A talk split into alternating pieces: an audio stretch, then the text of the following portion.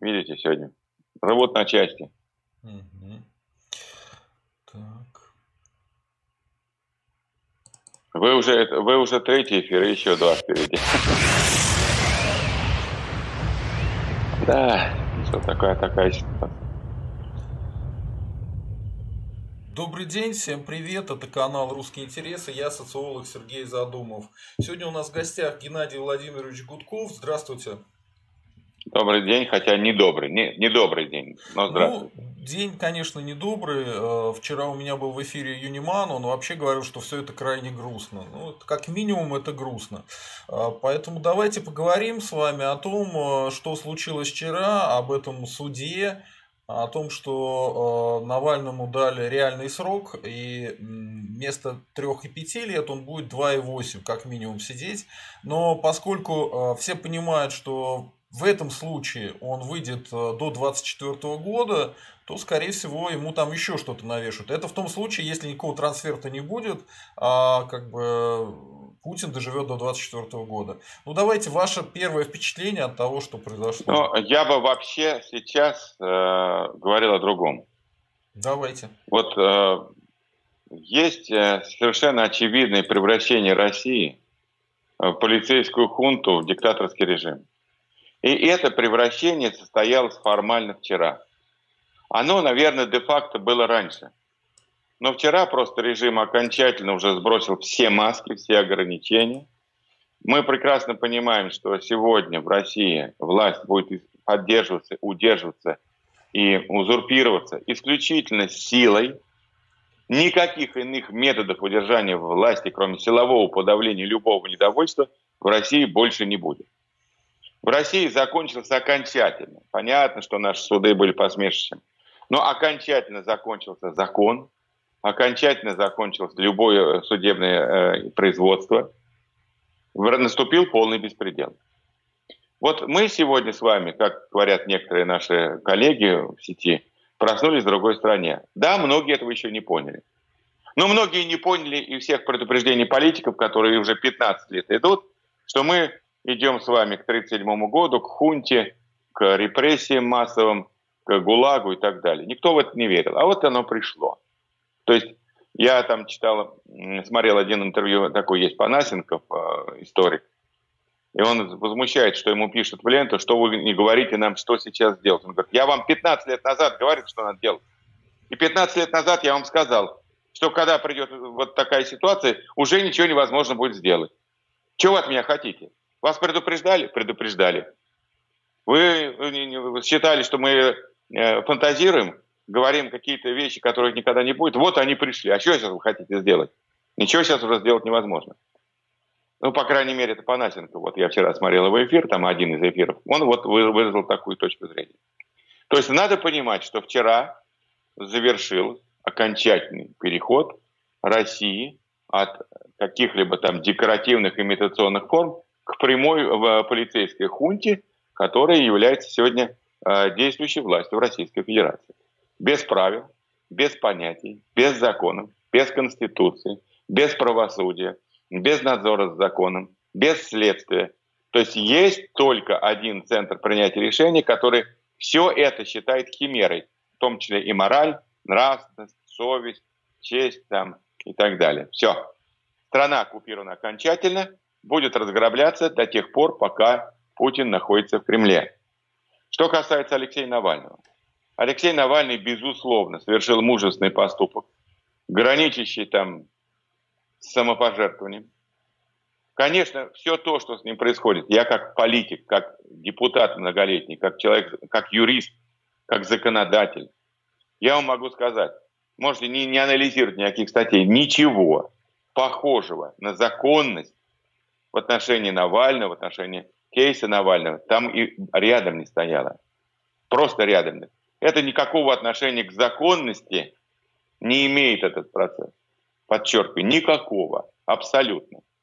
И то, что Путин, а Путин принимал решение, безусловно, человека, который выжил после покушения им же санкционированного, решил уничтожить в тюрьме, это говорит о том, какой у нас президент, какая у нас политическая власть. Вот это надо понимать. Если мы этого понимаем, тогда надо думать, что делать вот в этой стране и можно ли что-то сделать в этой стране. Если мы этого не понимаем, тогда никакого смысла нет, переключайтесь на другой канал. А ваша оценка реакции российского общества в, на эту историю вышло э, несколько тысяч человек, они были жесточайшим образом э, избиты, арестованы и разогнаны. Да. Ну, э, надо понимать, что теперь часть протеста радикализуется и будет проводить жесткие ответные меры, э, несомненно. К сожалению. К сожалению. Я об этом предупреждал режим давно. А, и беседы были с царедворцами, там с Путиным нет, с Путиным и другие вещи, когда встречались, обсуждали. А вот с царедворцами был разговор об этом. И мне один раз удалось, даже дважды, наверное, смягчить ситуацию. Один раз это был, когда э, уже там спортсмены решили пойти на 31 число, чтобы устроить драки с полицией. Я пришел в Кремль и сказал, что, ребята, вы доиграли. Давайте разворачивать оглобли как-то, как-то мягко-мягко вот это все на тормозах спускать. И все-таки там не было вот этого жескача. А второй раз, когда это был там какой-то там 11-10 год, они хотели арестовать Навального, 11 год. И я сказал, что вы если вы арестуете, в России возникнет подполье. Достаточно там будет 5 тысяч человек, чтобы парализовать деятельность страны, по крайней мере, поставить ее на уши. И они тоже как-то там, ну, как мне кажется, не решились тогда на вот эти жесткие меры в отношении Навального. А сейчас решились. Ну и сейчас это уже у него не 5, не 10, не 50 тысяч сторонников, а миллионы сторонников, миллионы сторонников по всей стране. И часть этих сторонников, как мы видим, их не пугают полицейские репрессии. Они, я думаю, что готовы будут за своего лидера биться и за своего лидера заступаться и защищать его. Ну, давайте проверим, прав ли Гудков или не прав в своих предсказаниях через там полгода примерно, через 3-4 месяца, через полгода. А что вы имеете Я боюсь? Аналог боюсь Ира? оказаться... Аналог Ира, что вы имеете в виду, или что-то помягче? Да я даже не знаю, что будет. Я не знаю, что будет. Просто понятно, что там они обставили всю страну цифровыми камерами с идентификацией личности. Они там цифровизировали для того, чтобы следить за каждым. Ну, на всякие, на всякие, знаете, что там находится, да? На всякие хитрости, находятся контрхитрости, скажем так, не, не переходя на народную лексику совсем уже. Вот. И, э, конечно, я так полагаю, что Э, радикальные движения возникнут. Радикальный ответ возникнет. Где он возникнет? В регионах, может быть, в первую очередь. Может быть, на Кавказе где-нибудь или там.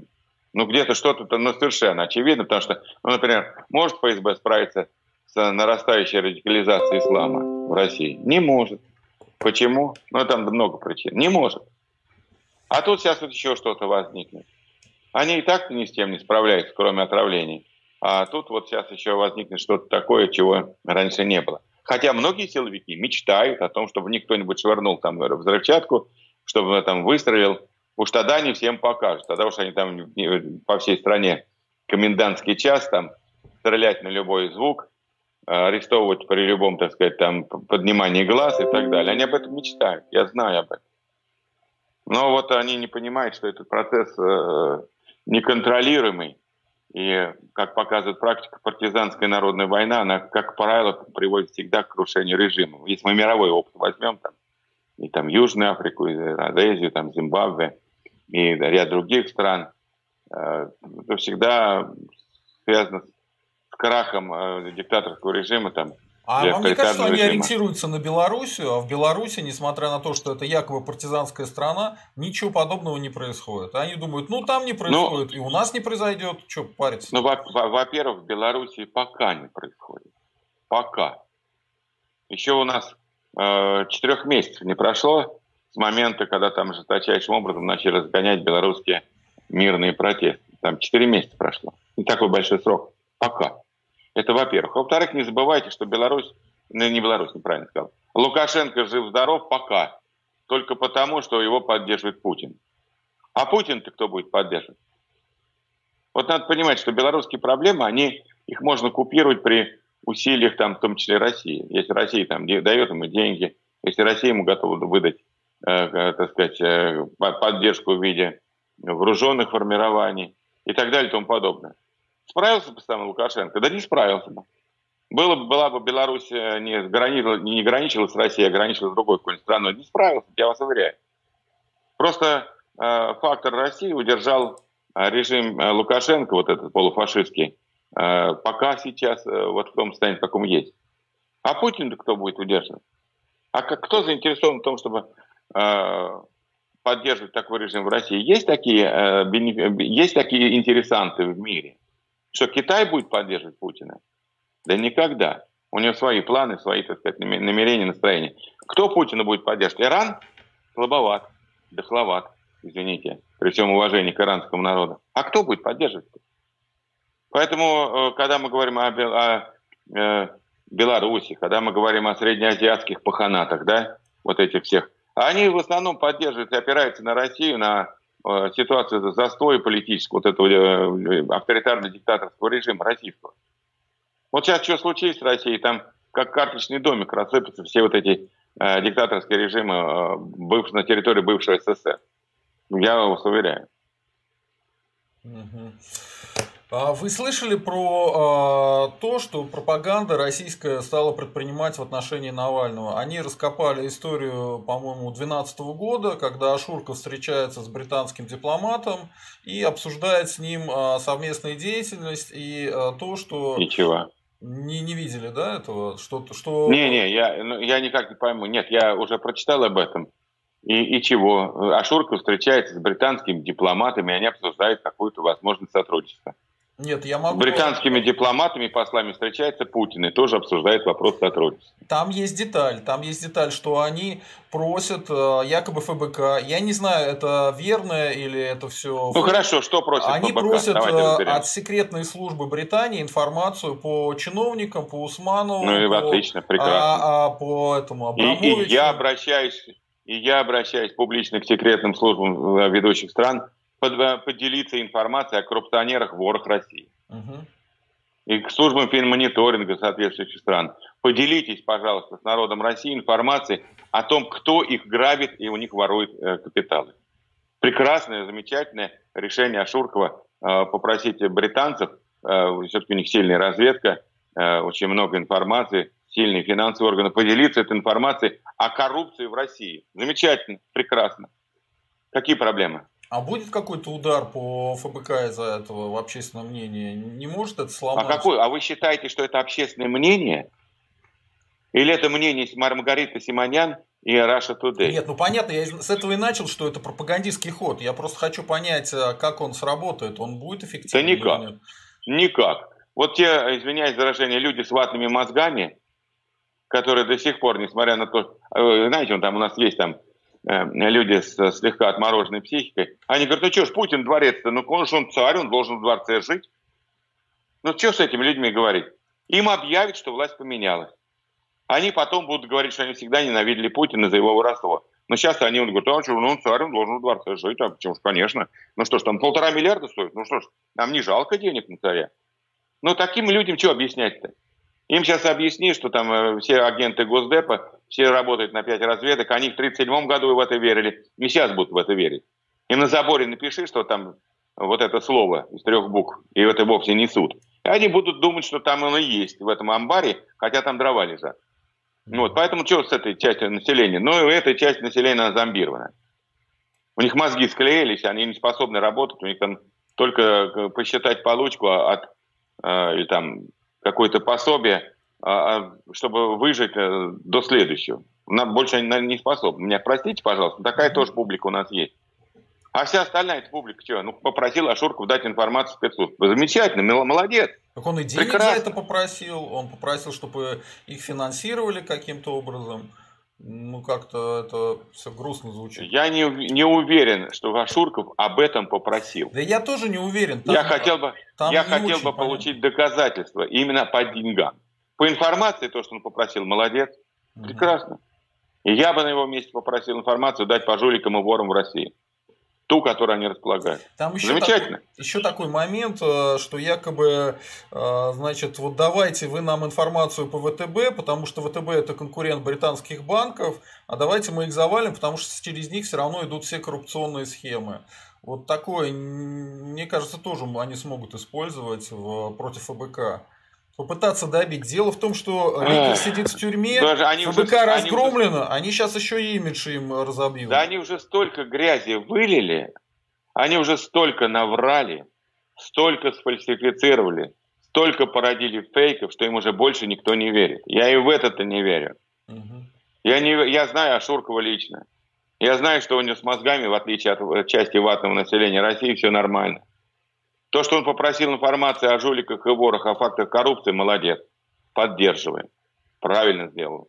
Неважно, кто эту информацию располагает. Британские спецслужбы, американская ЦРУ, РУМО там или кто-то еще, или там политики. Давайте все к нам, разберемся со своими жуликами, ворами. Те факты, которые вам известны, давайте мы будем по ним работать. Замечательная позиция.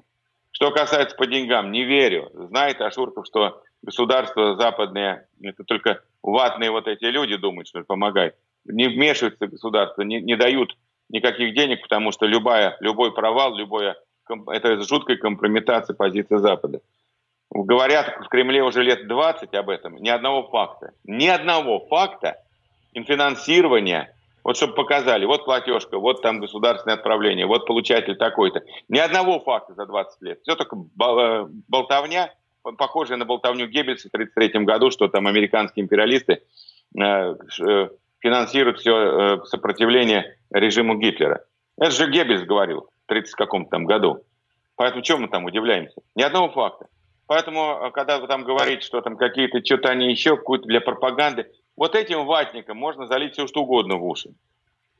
Вот. Они э, все равно будут, они будут терпеть до последнего, пока умирать будут, и будут терпеть, да, от голода. Э, с этим населением никакого смысла э, о нем думать, о его позиции, никакого смысла нет. Вот меня простите, но это может там процентов 20 от населения России, который, ну, никак, вы, вот, понимаете, это уже на уровне физиологическом. Это не на уровне ментальном, да, а на физиологическом уровне у них уже там сформировалась точка зрения, которая невозможна ничем.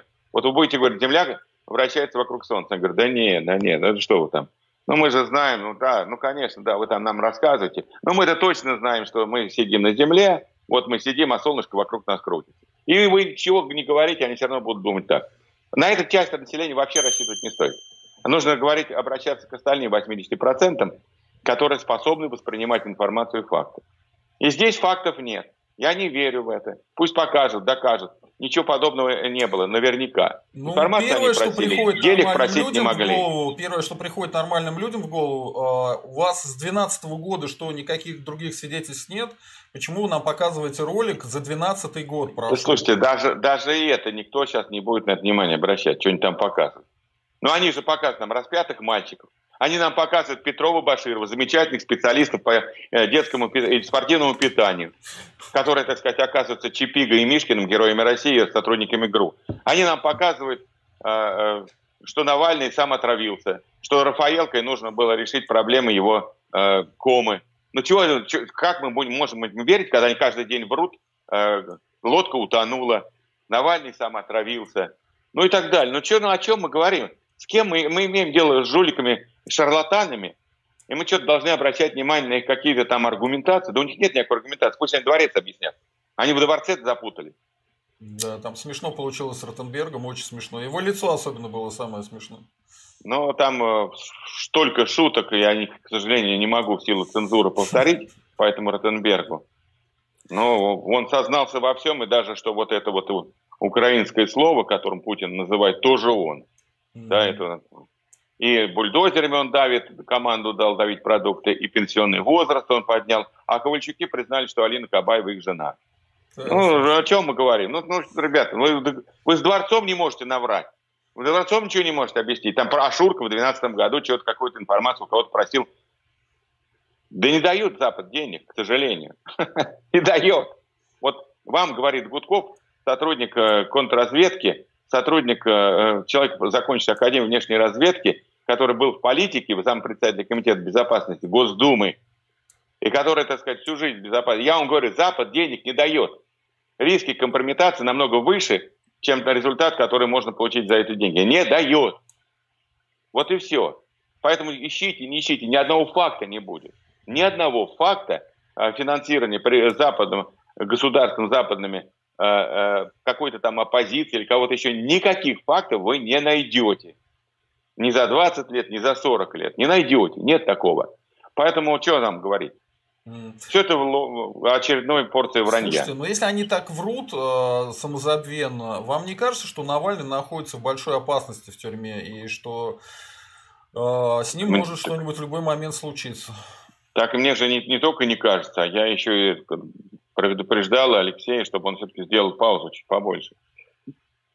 Разобрался в ситуации. Я предупреждал, э, ну, как бы сказать, э, предлагал ему все-таки не, возвращаться так быстро, публично это делал. Конечно, я понимаю, что он находится в опасности. Конечно, я понимаю, что он рискнул своей свободой, своей жизнью, по большому счету. Ну, давайте по-честному говорить. Все что угодно может произойти э, в лапах этих палачей. У них же нет никаких правил, у них нет никаких законов. Они, у них нет никаких сдерживающих факторов и обстоятельств. Конечно. Конечно. Это похоже на акт самопожертвования, очень похоже. Я надеюсь, что все закончится благополучно. Я в это верю.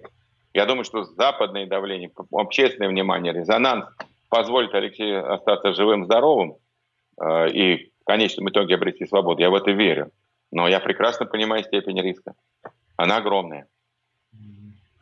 Э, как вы считаете, будут продолжаться все-таки выход людей на улицу? Или людей запугали и все как бы на этом закончится? Нет, на этом ничего не закончится. Э, Путин потерял сакральность окончательно. Его имидж уничтожен. Он и уже отравитель, и организатор актов международного терроризма для западных обывателей. Он уже и э, главный коррупционер с этим дворцом. Его имидж уничтожен. Поэтому э, протест никуда не делся. Даже если удастся временно одержать победу над ним, в чем я не сильно уверен. Ну пусть даже так, сила огромная сейчас. Ну, во-первых, э, в самих силовиках уже идет э, переосоз... переосмысление. Силовики же понимают, что их подставляют. Что они за копейки, они за копейки защищают вот этот воровской режим. Там-то воруют миллиардами долларов, там-то спуливают свои семьи на Запад, чтобы они там сыр, масло и катали, чтобы они там в безопасности жили э, в раю, потому что там денег куча и прекрасные условия, да? Угу. Выбирают лучшие места, выбирают лучшие страны, и туда свои семьи отправляют. А эти-то за копейки, у них семьи-то здесь, а завтра что случится, что с семьями будет? Кто там кого жалеть-то будет в России? Кто там проявлять будет сердоболие э, там, э, и, э, так сказать, там, милосердие? Да никто не будет. Мы же знаем, что в России происходит, когда что-то обваливается. Вот сейчас силовики начинают понимать, что их тоже используют, что они тоже за копейки. Да, есть, конечно, отморозки. Есть, которые садисты там набраны. Отрицательная селекция работает. Та, которая получает удовольствие от того, что разбивает кровь там головы дубинками, и они от этого тащат. Такие тоже есть. Но на таких далеко не уедешь. А вот те, которые начинают уже немножко мыслить, они уже начинают мыслить критически. Поэтому протест никуда не денется. Более того, я предсказываю, что часть протеста радикализуется и, начнет оказывать жесткое сопротивление. Да, это будет серьезная э, битва, но она, к сожалению, к сожалению, подчеркиваю, я бы этого не хотел, начнется, потому что невозможно не радикализоваться в таких условиях. И э, к этому присоединится очень скоро социальный протест. Потому что Навальный Навальными, там Путин Путин, дворцы дворцами, а кормить детей надо. А кормить нечем. Зарплату получать надо, а ее нет. Э, э, создавать какие-то там товары, услуги надо, а их тоже нет, и ни предприятий нет, ничего, ни денег нет. Поэтому сейчас начнется э, вот это обнищание населения окончательное, э, оно еще с ковидом, э, как бы так сказать, спровоцировано в какой-то степени, ну, процесс ускорен, вот этим ковидом. И сейчас люди начнут осознавать, что их просто кинули, обманули, что они э, никакой имеют ни перспективы, ни надежды на будущее. Вот они сейчас и вздыбятся. Где-то там построили мусоросжигающие заводы, отравляющие Э, людей и э, вызывающие массовые заболевания и гибель. Где-то еще чего-то, где-то задавили ценами, где-то задавили тарифами. Вот народ сейчас и вздыбится, а тут и политический протест. Поэтому они что боятся вот сейчас власти? Соединение политического и социального протеста. Они пытаются сейчас политический процесс обезглавить, всех затоптать, э, зачистить, чтобы когда вздыбится социальный протест, а там же миллионы, миллионы, ну, типа вот попытаться с ним как-то разобраться. Вот, э, собственно говоря, почему я думаю, что в России все только начинается. Она не станет Северной Кореей, где все ходят строем и скидывает приветственные руки, так сказать, портрет, любому портрету вождя и плачет слезами, когда видит его светлый лик на экранах телевизоров. Я думаю, что Россию в Северную Корею уже не превратить. А есть какой-то план у Навального, по-вашему? Или вот то, что он оказался в тюрьме, все, как бы дальше сидеть как Мандела, ждать, э, что либо тебя убьют, либо ты э, все-таки когда-нибудь выйдешь из тюрьмы? Э, Навальный может выйти из тюрьмы в любой момент. Кстати, его Манделы уже BBC называют. То есть уже все серьезно. И, про, и, и правильно называют. Я думаю, сейчас они ему еще Нобелевскую премию мир, да, мир ему даст. И будет прав абсолютно, заслуженную Нобелевскую премию. И в тюрьме окажется Нобелевский лауреат. Навальный может выйти в тюрьму в любой момент. Для этого, ему для этого достаточно заявить, что хорошо, я уезжаю из страны, и отпустите меня, и я уезжаю из страны. Они с радостью это сделают. Держать в тюрьме такого э, оппонента, такую популярную, харизматичную личность, талантливую, да, это очень страшно, для них опасно. Я прекрасно это понимаю. Тем более сейчас мировое внимание будет сосредоточено на Навальном. Будут премии, будут награды, будут звания, будут конференции, будет... И забыть не дадут. То есть он будет постоянно расти э, как политический вот такой ореол э, страдания, терпения, мужества вот э, на фоне вот этого э, деградирующего путинского режима. Он будет расти. Поэтому вот надо понимать, что сейчас не потому Навальный не на, не на свободе, что он этого э, не хочет, а потому что он э, считает, что он прав в этой борьбе и готов пойти до конца. Поэтому для них, э, для них любая... Я написал статью, он ее до сих пор продолжает читать, ее уже давно сняли с «Эхо Москвы». Уже почти 600 тысяч прочитал статью «Цукцванг Путина». И у меня личный рекорд по числу прочтений и просмотров. Видимо, людей интересует, а что же будет делать Путин. А у него Цукцванг. Любой ход ухудшает ситуацию. Любой ход ухудшает ситуацию. Лично для него. Угу. Поэтому вот, э, вот ну, так. Навальный может выйти, но он не захочет выйти. Ну, не захочет, вернее, принять эти условия выезда из страны. Это для Путина проблема. У меня вот такой вопрос. А, вы только что сказали, что у Путина падает, у него а, падает рейтинг, падает доверие к нему, у него цунгцванг, чтобы он не делал, все ухудшается. Сам Навальный изолирован. Да. Вам не кажется, что может вступить в игру третья сила в этот момент? Ну и назовите эту третью силу. Я, я не, не вижу. знаю, я наоборот хотел у вас узнать, может, может ли там быть какая-нибудь группа Шойгу, Собянина вылезти или еще кто-нибудь? Из путинской обоймы никто, извините, повторю ваше слово, вылезти не может. Его там либо отравят, либо грохнут, либо еще чего-то, либо там посадят. Вылезти из путинской обоймы никто не может. А они все под Третья сила... контролем? Ну, там круговая порука мне, простите, так сказать, вы читали что-нибудь про мафию? Конечно. Войти можно, выйти сложно. Ну, даже вот, там поэтому... предатели бывают, и перевороты так бывают. Там, а вы что думаете, у Люкаева за что посадили? За то, что захотел спрыгнуть с поезда, когда, который движется. Вот его и посадили. Не только его, кстати говоря. Ну, ну в основном... Лесин, это... Лесин убежал в Штаты и вроде там погиб. Непонятно. Лесин убежал в Штаты, были, погиб, да, да, да, да. да. Ну, и Лесин мелкая сошка, ну, ну, хотя, ну так, средний, средней величины сошка. Вот, а речь идет о, вот, о обойме Путина. Там никто вылезти не может. Куда не вылезет? То есть вы считаете, что никакого раскола элиты там быть не может ни в коем случае? Да нет, раскол элиты может быть. Угу. Но он начнется после расширения персональных санкций. Вот сейчас Виксельберга отняли полтора миллиарда. Большая сумма. Заморожена в швейцарском банке, без разрешения Минфина он не может ни копейки истратить. А как сейчас этих Виксельбергов появится там сотни, две, три? Что они будут делать? Так и будут, э, так их деньги и будут заморожены, все авуары. А сейчас начнется еще, не дай бог, для них, не дай бог для них, а для, дай бог для нас, расследование финансового происхождения вот этих капиталов семей, которые ворованы на 99% или там на 95%. А что они будут тогда делать? Вот тогда пойдет раскол. Тогда они сами прибегут к Владимиру Владимировичу, скажут, Владимир Владимирович, разворачиваем могло бы, иначе там все ради чего так сказать, терпели тебя эти 20 лет, все, все напрасно. Вся жизнь потеряна. Сейчас моих вышлют из страны, из Британии, из Франции, из Германии, из Соединенных Штатов Америки. Они приедут сюда, как им здесь жить? Тут опасно. Завтра тут все полыхнет чертовой матери. а я не хочу рисковать э, жизнью своих детей и внуков. Они сами прибегут к нему. Так, а что нам делать в этой ситуации а, гражданам России, которые остаются здесь и пытаются, с одной стороны, не попасть в тюрьму, да, выходя на протест, а с другой стороны, терпеть всю эту историю тоже невозможно? Ну, первое, перестать слушать и поддерживать э, режим, раз. Объявить бойкот внутренний всем тем, кто этот режим э, обеспечит исполнительской волей судьи, полицейские и так далее, их родственники, семьи, они должны почувствовать, что э, как к ним относится народ за вот то, что они с ним делают. Безусловно, разоблачать, вести разоблачительную работу на каждой лестничной подъезде, каждой лестничной клетке или подъезде, работе, э, распространять информацию, участвовать в, в разумных, разумных, э, где меньше риск акций протеста, поддерживать протестное движение – и так далее. Там масса, ну, и, безусловно, ждать момента. Власть будет слаб... она ослабеет, она будет слабеть. Э, власть, которая держится на силе, слабая власть, на самом деле.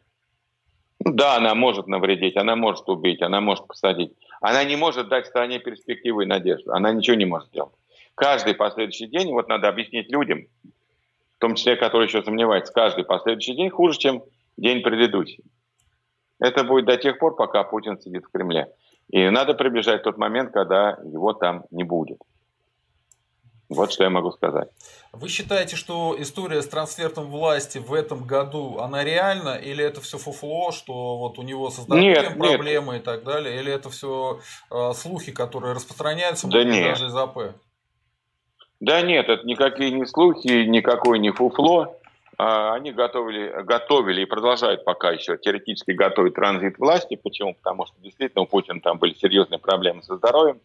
Я не знаю, там решены они эти проблемы, не решены. Да, сейчас все-таки медицина современная что-то может.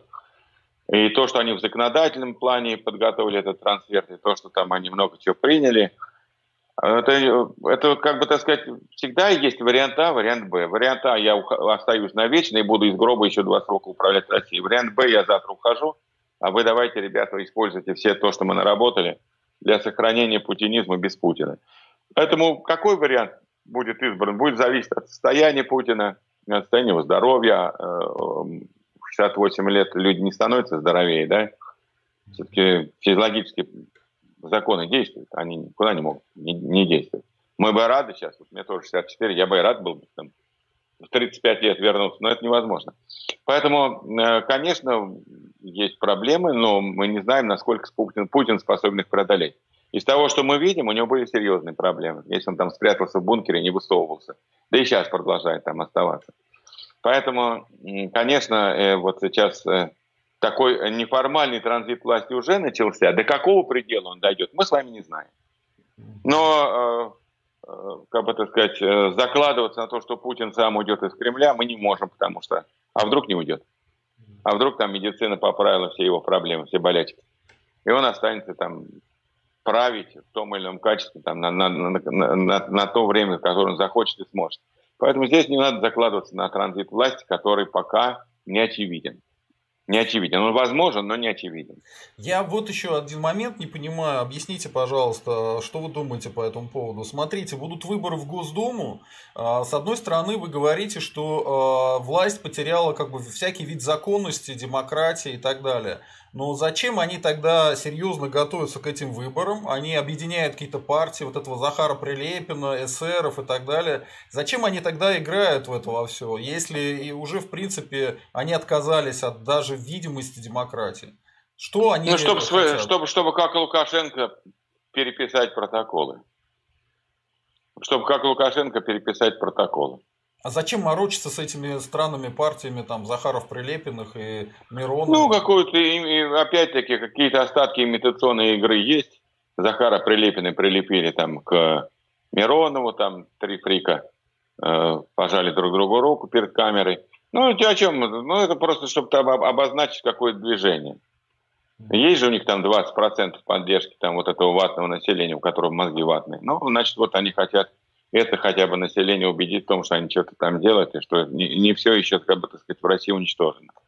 Какая-то остатки имитационной игры идут, но это останки. Они, конечно, будут фальсифицировать выборы, переписывать протоколы, э, писать столько, сколько им надо. Ну, по-честному это. Ну, может быть, удастся провести какое-то небольшое количество приличных депутатов в Думу. Ну, дай бог. То есть мы должны, конечно, использовать выборные механизмы для разоблачения власти, для формирования рядов сторонников, для агитации, пропаганды, может быть, для того, чтобы добиться отдельных локальных, подчеркиваю, успехов. Это тоже полезно. Вот там в Мосгордуму прошло несколько приличных людей, но они там, по крайней мере, что-то пытались сделать, и шорох шел там по всей Москве от их деятельности. Или там муниципальные депутаты пришли приличные благодаря там кампании демократической. Вот, то есть все равно какие-то результаты есть, они просто плацдарм, такие маленькие плацдармики, плацдармчики для будущих преобразований. Может быть, удастся провести несколько приличных депутатов в Госдуму, хуже не будет. Но то, что сейчас есть, конечно, это унылые болота, которые голосуют, как Путин, э, по зеленому списку с администрации президента, даже не Путин, Путин их даже не просит. Приходит какой-нибудь клерк там на уровне замначальника Главного управления внутренней политики и говорит, так, ребята, слушайте повестку дня на сегодня, за это вы голосуете за, здесь вы можете, так сказать, подумать, здесь вы можете подебатировать, вот здесь за, вот здесь за, вот здесь за. Поняли? Давайте вперед. Вот примерно так там сейчас диалог в Думе выстраивается, если так можно выразить. То есть парламента в России нет. Есть там э, э, имитационная, так сказать, Дума, при которой там все вот эти лидеры, Миронов, Жириновский, Зюганов, это э, резервная тройка Кремля. Даже не резервная, а основная. Вот они опираются, так сказать, на, на имитационной своей игре, на вот этих вот э, чудиков, которые давно слили все, что только можно слить. У меня еще крайний вопрос, и все на этом, потому что мы должны ограничиваться да. тем временем, которое говорили заранее. А, что это за история с тем, а, а, что Маргарита Симонян, какой-то Бабаян, еще кто-то с армянской фамилией сказали, что нужно Донбасс принять в Российскую Федерацию? Зачем эта история была нужна? Потому что сразу после нее Песков заявил, что никаких таких планов нету у Кремля. Но понятно, что Маргарита Симонян без отмашки сверху и Громова конкретно ничего делать не будет. Что это за история? Что, они кого пугают? Они пугают Украину, они пугают Запад. И что они делают? Что это такое? Ну, им уже больше нечего говорить, что вызывает какой-то всплеск, резонанс. Они просто прокачивают. А что будет, если? Вот и все. Поручено Симонян. Человек надежный, проверенный. Петрова Баширова вытащила в мир, показала всему миру. Э, вот, поэтому что, надежно, поэтому ей поручили э, прокачать ситуацию. А как будет, какая будет реакция? А реально а они могут взять всего... Донбасс и присоединить или нет? Да реально они могут все что угодно, только какие будут последствия. Я думаю, что они это и считали, какие могут быть последствия. Во-первых, будет ли воодушевление российского народа, а его нет. Поэтому Песков, наверное, выступил. Да ладно, что там Симонян пошутила. Угу. Хоть она и наша, но у нее фамилия не совсем такая. Вот, ну и условно говоря. Поэтому была прокачка. Будет эйфория энтузиазм в обществе или не будет. А вот его нет. А вот всем по барабану там. Все эти ДНР, ЛНР. Понятно. Спасибо. Вот Спасибо большое, Геннадий Владимирович. Надеюсь, мы с вами будем оставаться на связи. Очень много событий, и хотелось бы чаще слышать вас в нашем эфире. Большое спасибо, это было очень интересно, об этом стоит задуматься. Подписывайтесь на канал, ставьте лайки, пишите комментарии. Всем спасибо, большое спасибо вам, до свидания.